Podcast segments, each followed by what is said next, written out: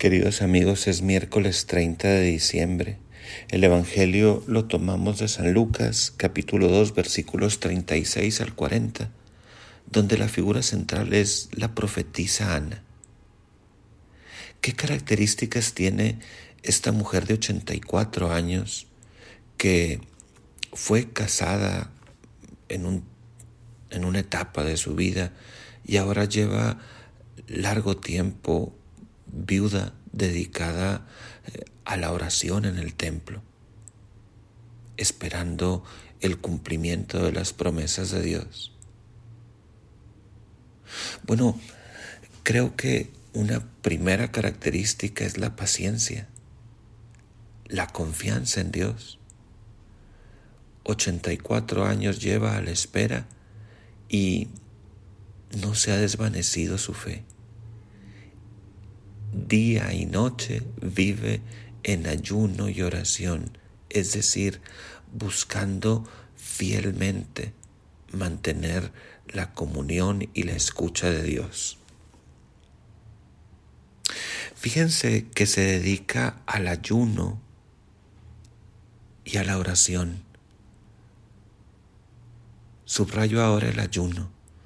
No está centrada en sí misma no está centrada en su satisfacción, sino que sabe sacrificar de lo suyo, atenta a las necesidades de otros y a compartir con ellos. Bellísima esta libertad de quien no ve su seguridad aferrándose aprensivamente a las cosas y pensando eh, egoístamente en sí mismo sino que se sabe sostenido por Dios y puede compartir su vida en un amor libre y sincero. Es una mujer que vive en oración, atenta a Dios como fuente de todo lo que es y de todo lo que hace cuánto nos hace falta la oración para que el alma viva, para que respire serenamente. Fíjense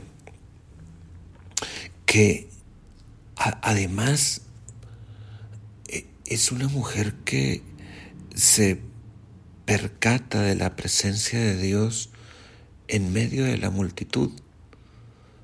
Hoy la vemos eh, descubrir a José y a María con el niño y acercarse presurosa.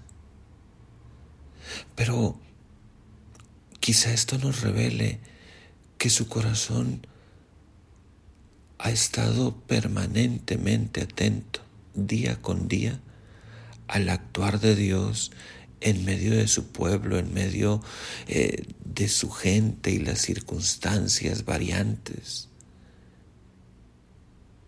en medio del caos. La profetisa es aquella que sabe descubrir con nitidez y certeza que Dios está actuando y luego eh, lo anuncia, eh, lo comparte con los otros. Dice el Evangelio que se acercó dando gracias. Fíjense, vivir en oración, atentos a Dios, poder percatarnos de su presencia en medio de nuestras circunstancias y saber dar gracias por ello. Somos agraciados no porque suceda una u otra cosa a, nuestro favor y conveniencia.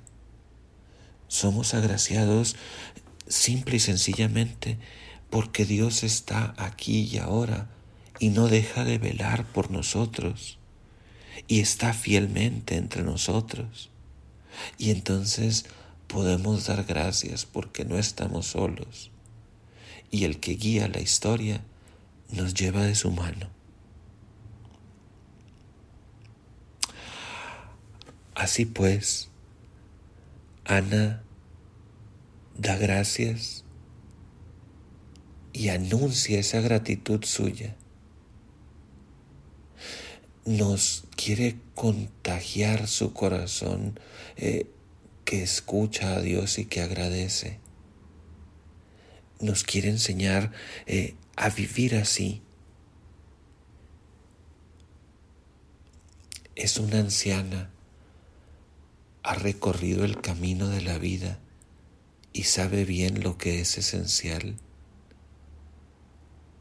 Ojalá tú y yo hoy podamos contemplar a esta santa mujer